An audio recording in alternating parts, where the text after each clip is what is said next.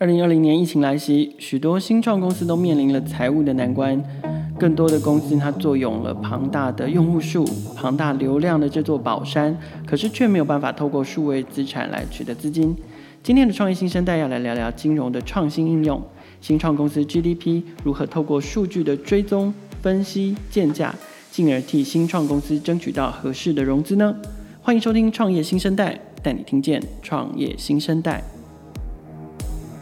今天创业新生代的节目邀请到的是创业老朋友 Amos，Amos 是 Discovery 的创办人，同时他现在做了新项目叫做 PaySalon。我们先请 Amos 跟听众朋友打个招呼。大家好，我是 Amos。Hi Amos，我们刚刚前面有聊到嘛，就是你自己呃，先这已经是第二次创业了，要不要聊一下聊一下你大概创业的经验？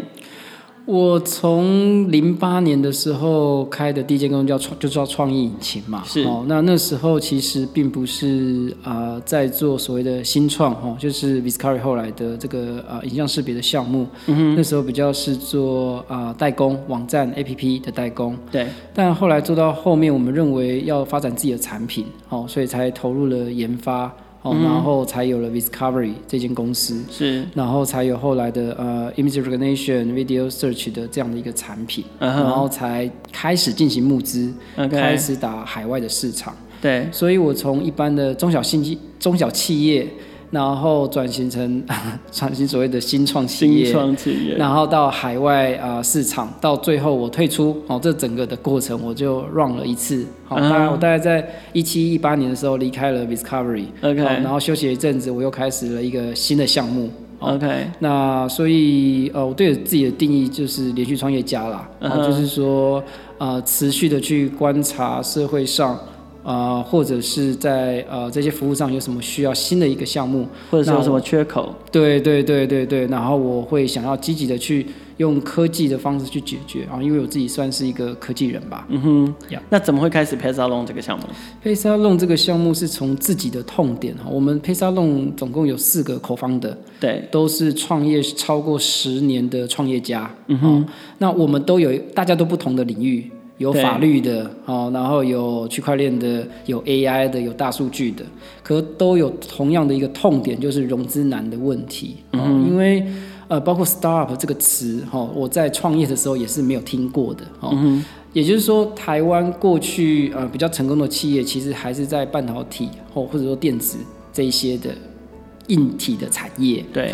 软体的成功，过去在台湾比较没有被看到，所以在这一块的资金的挹注，或者是 ecosystem ecosystem 上面的帮忙，相对来讲是比较少的，或者或者或者是说，他们可能也不清楚怎么帮吧，呀呀呀，他不知道怎么去 evaluate 你的价值，对，因为没有潜力可循嘛，对对，对，可是很多比如说重资产重重资产的公司，对，呃，他就是就是。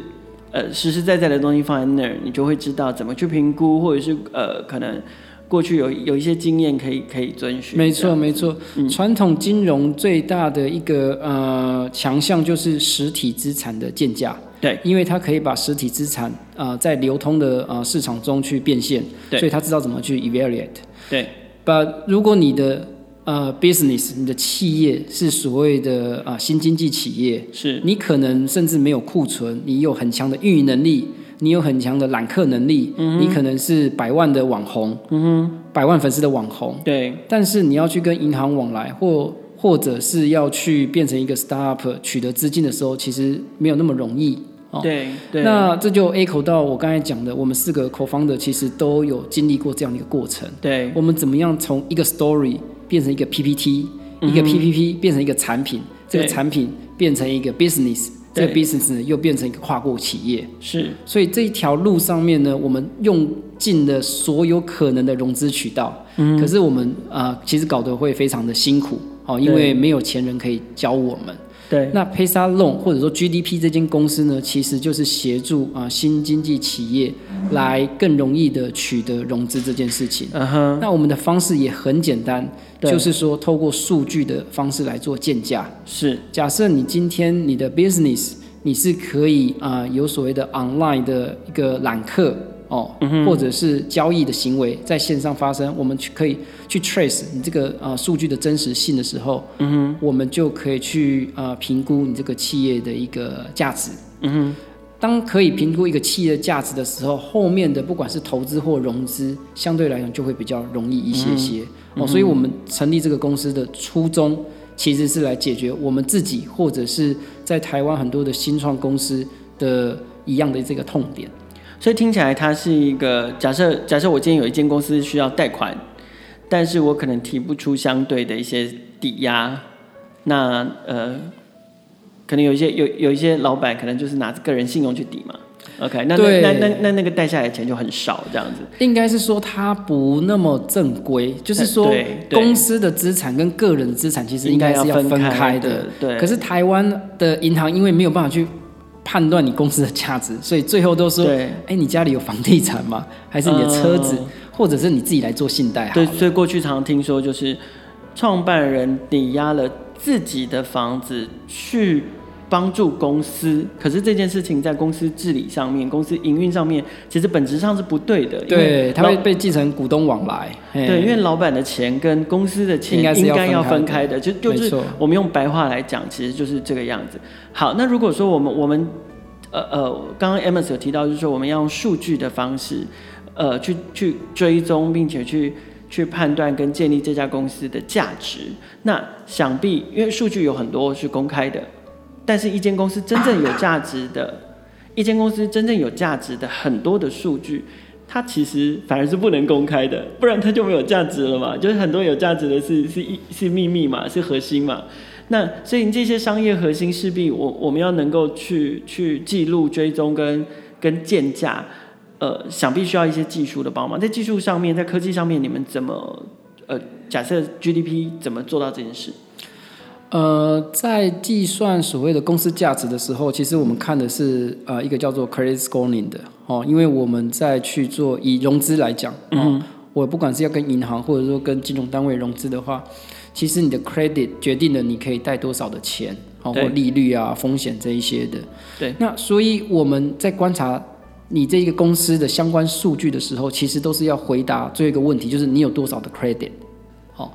那这些 credit 来源包括啊、呃，你的 APP 的下载量，哦、对，然后你的呃会员的转换率，然后你的订单，或者是你有没有得过什么奖项，哦，或者是你有上过什么样的一个节目，哦，或者是有没有名人使用了你的产品，嗯，所以对我们来讲，这些都是 credit，对，只是说加分或减分，哦，那传统金融它其实不看这些，它就看你的财务报表，嗯，最后的财务数据，对，可是其实那个相对来讲是比较落后的指标。哦，因为一个公司的发展，有时候它在一些呃网络上的数据其实是非常的蓬勃发展的，可是，在财务数据的时候啊，呃，它不一定能够及时的呈现。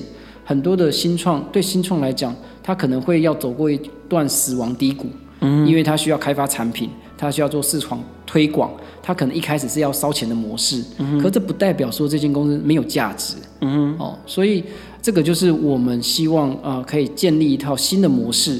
然后去了解说这个公司它可以去证明它的运营能力哦，那这运营能力就当然有非常多的呃指标跟细节可以去看。嗯、以广告投放来讲，或者说我们常看这个电商的一个能力，就是比如说像 ROAS，嗯嗯哦，你每花一块钱的广告可以帮你带来多少钱的营收？嗯哦，所以呃如果说看观察这些数据，知道说哎你这个公司它有很强的这个运营能力的时候，其实我们是有机会。把他的这个 credit 拉高，拉高之后就更容易去取得资金。嗯、哦，那当然这边可以说一下，就是取得资金的方法有很多种，有所谓的呃债权融资，对，也有所谓的股权融资，对，也有政府的一些补助，嗯、或者是所谓的天使投资人，对，战略型投资人。所以，我们呃，虽然我刚才讲，我们比较讨论是 PaySa Loan 这个产品，嗯，但事实上，呃，企业要的这个资金的来源，呃，非常的广泛，对，那我们也都会协助，嗯哼，嗯哼，对，OK，那呃，因为如果这样听起来的话，好像假设我今天是一家小公司的老板，我会听起来，哎，好像我有很多东西都很很值钱。对，我我有很多东西都可以作为我拿来融资或是取得资金的依据。那有没有什么哪几个比较具体、比较明确的指标？就应应该说指指数或指标 （index） 是你们会拿来评估一家公司的？好，比如说，还还是说它因为产业上面的关系又会有所不同？嗯，产业上肯定会有差异。对，哦，像我们做的客户里面有有铝塑业，对，然后有电动车。有做这个，像最近上一个百米良田，对，然后有做这个 AI 机器人的，哇，然后有做猫饲料的，哦，有做蛋糕的，有做女性内衣的，所以都各行各业都有，各行各业都有哦。那、嗯、那我就举，比如说呃，电动车产业好了，对，其实最近呃，大家可能不一定知道。呃，因为疫情的关系，所以现在非常多人买车哦、嗯。因为可能之前搭交通大众交通工具，现在买这个呃高档的车的人非常的多哦。那我们这根本是借口吧？一下一下从交一一下从大众交通工具，嗯，然后直接跳成高档车。高档车，对，是呃我们。大大部分人可能不知道，哎，这到底是什么状况？可是我们就很清楚，因为我们可以看得到，呃，这个领域里面的一些团队，那他们比如说 APP 的下载量，对，然后这个进口车的车口数，然后还有像我们的一个客户啊，比如说宅电好了，嗯，那他们现在帮非常多的一些场域在建置这个充电充电站，站的数量哦，然后使用 App 的充电次数，这些数据我们都。呃，跟企业的沟通上取得之后，我们会知道说，哎，这个产业其实发展的非常的好。嗯哼。那他们如果要直接去跟呃银行或投资人取得资金的时候，其实他们要花很多的时间哦，或者是要啊、呃、花比较多的力气。呃，为什么？为什么？呃，我先讲传统金融好了。对，因为因为因为如果按照你刚刚描述的那个 picture，我们以宅电来看，对，那很很不错啊，就是就是充电桩的。呃，这个这个建制的数量也成长啊，什么也成长啊。好，第一个传统金融会问你，你公司净值为正吗？哦、嗯，这很多新创公司可能就不一定能 pass 这一关。因为我刚才讲的死亡低谷这件事情，大部分的新创公司它是要挑战传统的一些商业模式，所以你要开发新的产品，对，你要有新的呃商商务模式。那你新的商务模式在市场上推广的时候，你不可能 day one 就赚个几百万或几千万，不可能的。所以，somehow 前期是比较烧钱的。嗯哼。那前期你只要烧钱的时候，就是需要钱的时候，可是银行这时候偏偏没办法帮你。就我刚才讲的，第一个，你的资产负债表不好看；第二个，你没有实体的资产。因为我们常常被要求，新创公司其实你要轻资产重运营，而不是重资产。那他他盖的那些充电桩不算他的资产？如果以银行来评估的时候？呃，他有一些是他帮客户去建制的，所以那不是他的资产，不是他的。对，大部分的清创公司其实都是这样，他不太可能自己去买一个工厂，然后去放他的啊、呃、存货，通常都是租的。对，所以你看，大部分的这种新创公司都是轻资产的模式。对对，那可是我们就很，我们就不那么在意所谓的资产这件事情。嗯哼，呃，我们很在意就是它的数据的增长。其实跟投资是一样的。对，以投资人的角度，他其实更在乎的，我在呃每年的 Y O Y 的成长或 Q O Q 的成长是如何。对，他不会第一时间问说，哎，你的商业模式你变现了没？你公司赚钱了没？嗯，因为他们认为那是后面的事情。对，所以我们有点 in between，就是在传统金融跟投资的中间。嗯，那我们会去看这些数据之后，认为嗯这间公司是值得投资的。可是我们并不是是真的投资它的股权。因为投资股权有 term sheet，有很多的合约要谈，那相对来讲会花比较久的时间。就是我刚才讲的，一是它跟传统金融，呃，传统金融去传统金融那边会吃闭门羹；二，它跟呃这个投资人想要做这个股权投资的，他会谈很久的时间。对。可是我现在就需要成长，我现在就要 expansion，我现在就需要钱，让我可以做更多的事情的时候，在这个新创呃产业里面，我们会讲这个叫做 bridge loan。Uh. 就是一个过桥贷款，是那呃，这个过桥贷款过去可能是比如说天使投资人在做哦，或者是一呃一些 VC 会做，对，它相对来讲呃比较小哦。那我们比较扮演这个角色，就是透过数据的建价的方式啊、呃，然后提供一个 bridge loan 的呃方式，让他可以撑过这个死亡低谷，然后不管未来要跟银行或者是跟投资人取得融资会更容易。那你刚刚有讲到说你们会去看这些数据，那是谁来看？是是人来看，还是是机器来看？你们有一定的标准吗？然后这些标准跟我们刚刚讲的这些 index 是呃它是会修正的吗？它是会是不断的滚动式的调整吗？好，流程上是我们呃有呃 BD 人员会去先做初步的筛选哦，就是说这个项目它本身是不是有未来性哦，或者是它是不是有很强的运营能力，这我们 BD 人员第一第一关做筛选。然后第二关我们会有风控人员哦，就是根据他最基本的财务资讯、嗯、哦，我们不不不会要求说你一定要赚钱，甚至没有营收也没有关系，但是我们要看他看得到你的数据上的一个成长。然后第三个是我们会丢到我们的 AI 模型哦，因为呃通常我们一个客户来的时候，他可能有十几个甚至上百个数据。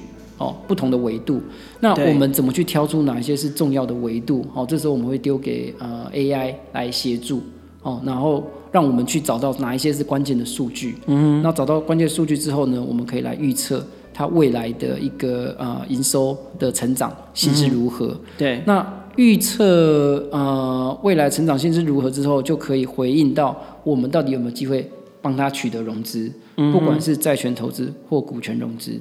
嗯，OK，那你们怎么保障投资者那一方？就是假设我们我们我们评估完一家公司了，那我们也顺利的帮他取得了资金了，那你们怎么保障投资者这一方他的权益？好，我们的资金方包括了所谓的专业投资人跟一般的投资人，哦。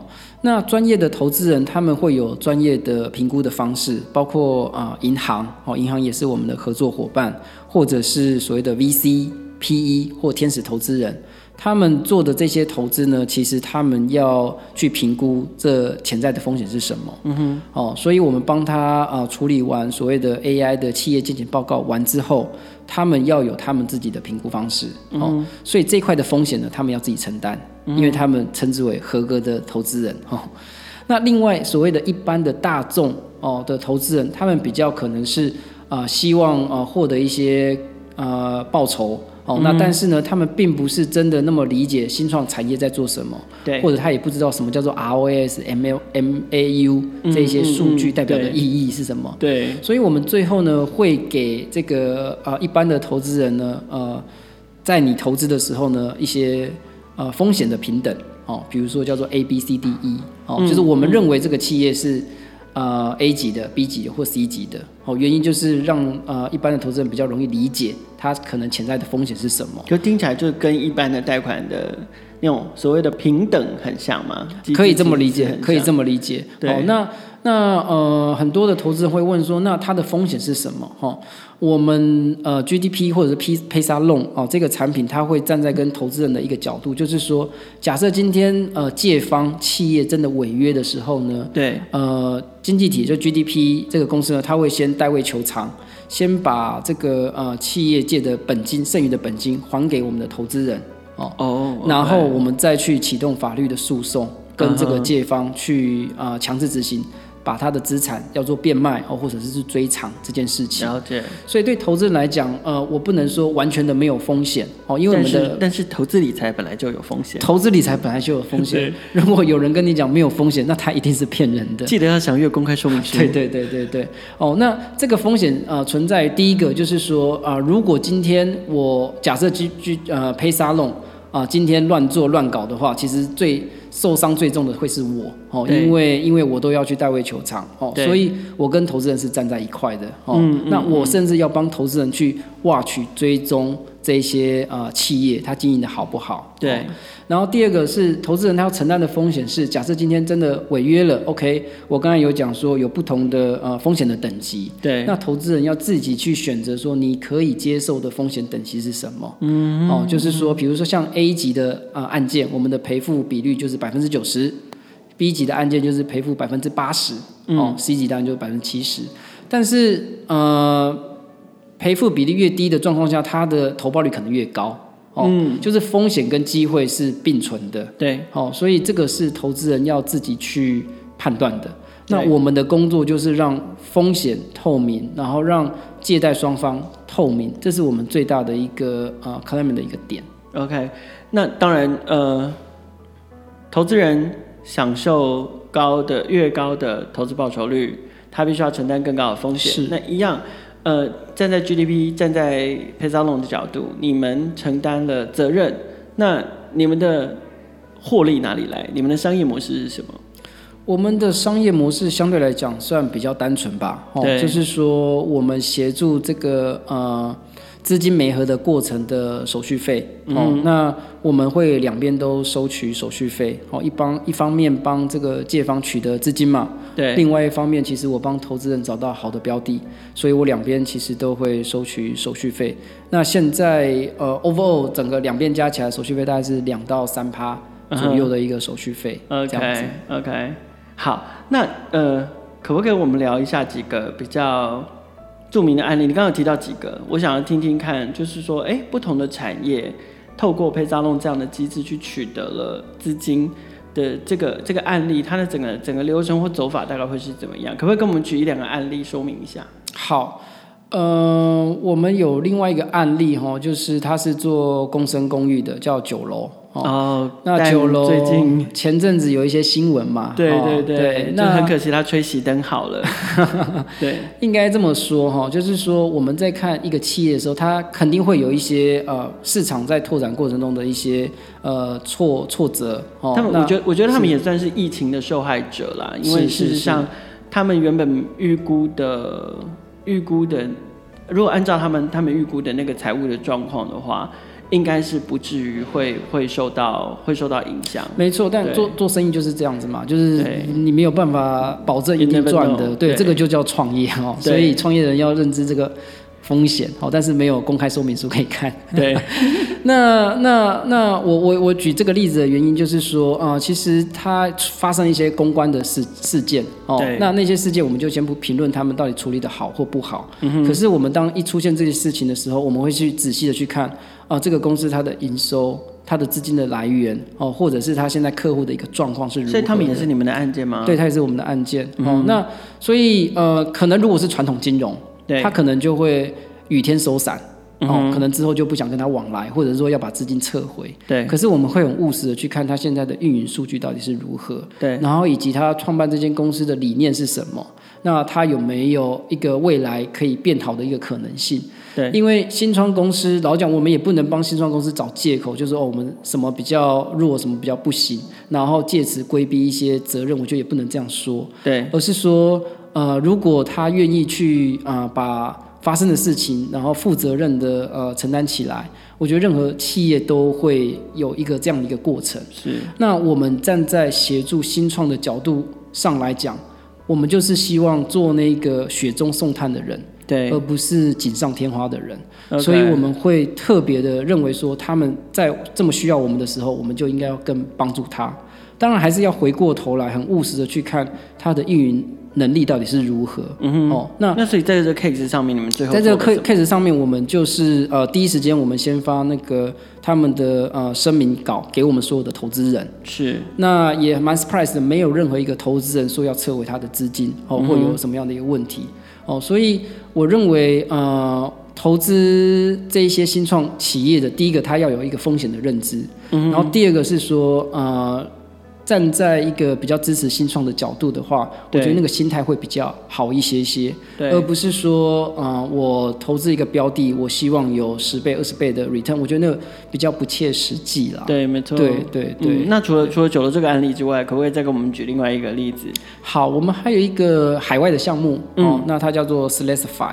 它是，所以你们现在连海外的项目都有。是是是。那那投资方是台湾？投资方是台湾。哦。我也特别建议，就是台湾的呃投资人或一般一般的散户，其实可以考虑投这样的一个项目。原因是台湾的资金成本相对来讲非常的低。嗯。哦，就是说呃。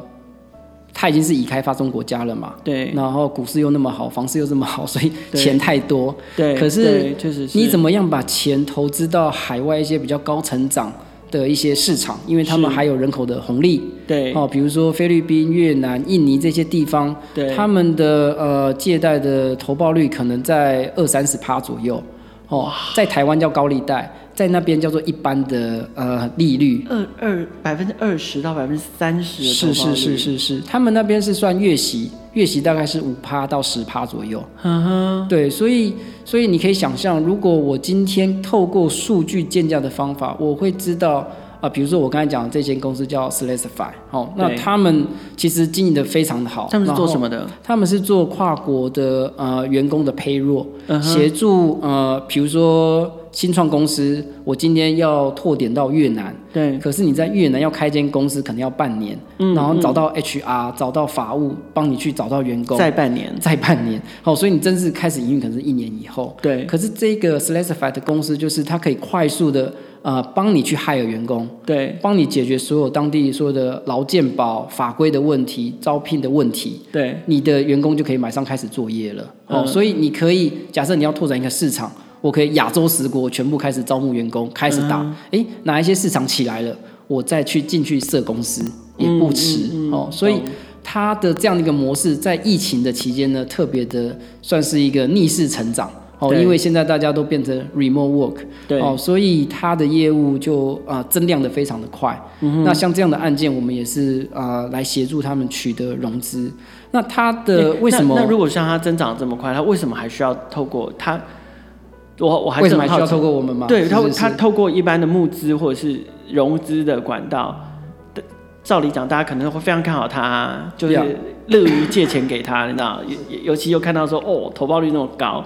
那为什么？为什么他们他们会找上 Paysalon？呀，呃，一样哈，就是我刚才讲的，因为这样子跨境的公司，它的营收不一定认列在台湾，嗯哼，所以他开世界各国呃收这个呃服务费，可是他的这个资应该说成本中心可能在台湾，嗯，所以他台湾的财务报表并不好看，所以他要在台湾的银行借钱不那么容易，哦，他去海外的银行借钱更困难。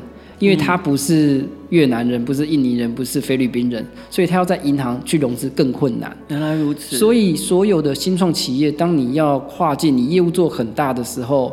呃，要看你在母国的这个公司财报要怎么做。所以你说他们是国外公司，可是他们总部在台湾。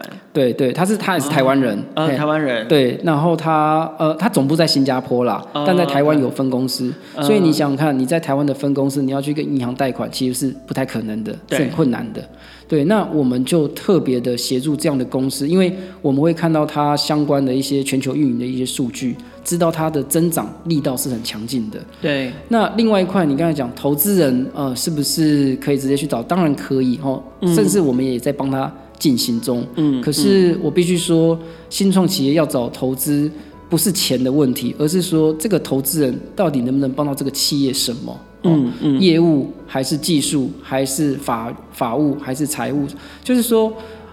不应该为了钱而急着要去找投资人，因为他的风险会很大。对，哦、因为他是占股份的，他很像说，呃，我要跟这个伙伴长期的走下去。对。可是如果我今天就临时需要切个五十万美金、一百万美金，而让一个不那么熟，或者是说理念还没有办法那么呃认同的状况下的投资人进来，嗯，其实对公司来讲，未来会是一个 burden。OK。好，那可不可以请 Amos 跟我们聊一下，就是这一年来你们你们启动了 Paysalon，呃，有没有一些数字可以跟我们分享？比如说你们协助了多少的公司取得了资金，或者是说你你们到目前为止总共创造了多少资金的交易量？对，要。我们上线还不到一年嘛，哦，对啊，十个月、十一个月，我们现在大概完成了大概四十间公司新创公司的融资，有包括债权融资，也有包括股权融资。对，然后呃，金额大概已经接近两亿左右，哦，两亿，嘿，那到年底，对，到年底我们预计应该有机会接近三亿。嗯，哦，左右，那、啊、现在都还有在正常还钱哦。有有有有有哈，这我们还蛮自豪的啦，就是至少到现在都没有违约或 delay 的哦。嗯、那呃蛮好一点，我自己也有投哈，就是说.这个平台我自己也会去投。那我现在自己的投报率大概八趴多还九趴多吧。OK，哇，我觉得我觉得等到警告，天天投到啊呢，对，应该这么理解，就是说。新创企业，呃，我们我们自己在这个圈子，哦，我们知道很多的新创企业很努力，对。可是你过去说你要帮助他，哦，嘴巴讲讲是嘴巴讲讲，可是你真的有什么样的 action 可以去帮助他？哎，我现在就透过陪沙龙这个平台，我是可以实际的去帮到他的。对。哦，那。那呃，对我来讲，我自己也有一定程度的收益嘛，所以对我来讲也可以说服我，说服得了自己。OK，哦，那所以今今年度的这个目标来讲，呃，以做到三亿而言，我认为算是一个呃，没有到非常满意，但至少达标的一个状况。因为因为因为我觉得今年很特别嘛，今年碰到是是今年真的太特别了。今年碰到疫情嘛，那疫情这件事情对你来讲，到底会是助力还是阻力？在，因为我们是做 P to B 嘛，就 Peer to Business，对，所以呃，一端是企业，一端是个人。对企业而言呢，是助力哦，因为我们现在手上收到的融资需求大概超过十个亿。因为非常的多，我觉得大家都都需要，对对对。对可是另外一边，在个人的部分，就是投资的散户这边，因为相对来讲，疫情大家会变得比较保守一点点，嗯，所以对接触新的投资方式这件事情上来讲，他们比较啊、呃、慢热，对、哦。但是我们也观察到，只要是进到我们平台的投资用户，基本上他会投一个案子、两个案子，从一万、两万、五万、十万，有到一百万的。哦，就越来越多，代表说，呃，我们在这个过程中也建立一个信任，对，哦，就是说，我们变成一个呃公正的第三方，协助投资人去滴滴哦，所谓的尽尽尽职调查，对，这个企业到底靠不靠谱？是，你的钱到底呃借给他，他的风险到底是多少？我们做一个公开透明的一个揭露。嗯哼，可是听起来的话，其实，呃。好像感觉你们不只可以做借贷啊，你们其实也可以做投资啊。所以投资这件事情，其实是不是也在你们的的业务范畴内？是，其实我们已经在进行投资了。那这个产品叫做 Payza Fund 哦，F U N D 哈。那它主要是做股权融资的，uh huh. 但是因为我们这个产品只招募所谓的合格投资人，哦、uh，huh. 也就是说投资机构。或者是天使投资人，有曾经投资过天使投资人的，哦、那我们现在也完成了，所以他就不是一般散户。对对对，这个这个就没有办法让一般散户来参与，因为投资股权这件事情的风险是更高的。嗯、那我们认为一般的散户投资人比较没有办法去 cover 这个风险，所以在这个产品的设计上本身就是切割开来的。哦，那我们也已经完成几个呃项目的呃股权的融资。哦，那我认为这一块是连续的，也就是说，因为在投资机构在滴滴一间公司的时候，其实也都要去看这些运营的数据。对，所以我们常常跟企业讲说，你越早跟 PaySalon 合作或 PaySafan 合作，你的数据呢，我可以帮你做数据的建价。对，你的投资人未来在投资你的时候，他只要拿我的报告，其实他就可以一清二楚，就是说这个公司的成长是如何的，而且。就有点像是我会去帮他们背书，说这个数据是真实的，对，是可信的，减少他们要花时间的重复的滴滴，对对、哦。那这样子的话，其实对他们的投资的流程会加快很多。嗯哼，那你自己怎么看看二零二一年，呃，GDP 这个公司在这两个平台下的发展，你预期大概会做到一个什么样的程度？我我先说整体大的环境来讲哈，大的环境台湾当然是不错哈，就是说现在台湾的资金是比较充裕的哦，可是台湾的市场还是一个问题，对，所以我们要突破疫后疫情时代要出海打仗还是一个呃呃困难，对，当如果这个困难存在的话呢，其实企业的成长还是会受到一个阻力，嗯，所以呃，我自己看明年在整个的呃资金链上会有一个风险，就是说，如果呃央行的资金紧缩哦，包括呃这个美联储哦，或者是它只要美国这边资金紧缩，亚洲其他相关的地方的资金也会紧缩，对，那那时候呃利率会上涨，所以大家的资金就会比较紧哦，明年。有可能碰到一个这样的一个风险、嗯、哦。那如果是这样的话，其实对呃我们来讲不一定是坏事啦，就代表说有更多的人需要钱钱。对。但是同时间呢，我们在我我自己认为我们在做的不是钱借钱这件事，而是在建立信任这件事情。是，就是说我们怎么让一般的投资人认识新创圈、新创公司这件事情，让他们有机会，不要说参与，而是说支持这样的一个公司，可以做到更多的。一个社会价值，因为新创公司之所以为新创，就是他想要改变一些什么事情。对。那我们怎么样支持他来改变这个事情？对。哦，那我们不要牵扯到太复杂的股权投资，我们用比较简单的债权投资。嗯。对。哦，来参与这些新创的成长，同时我又有一些收益。对。所以我认为我们最大的一个呃功课，其实是在建立信任，建立一般的散户投资人对新创。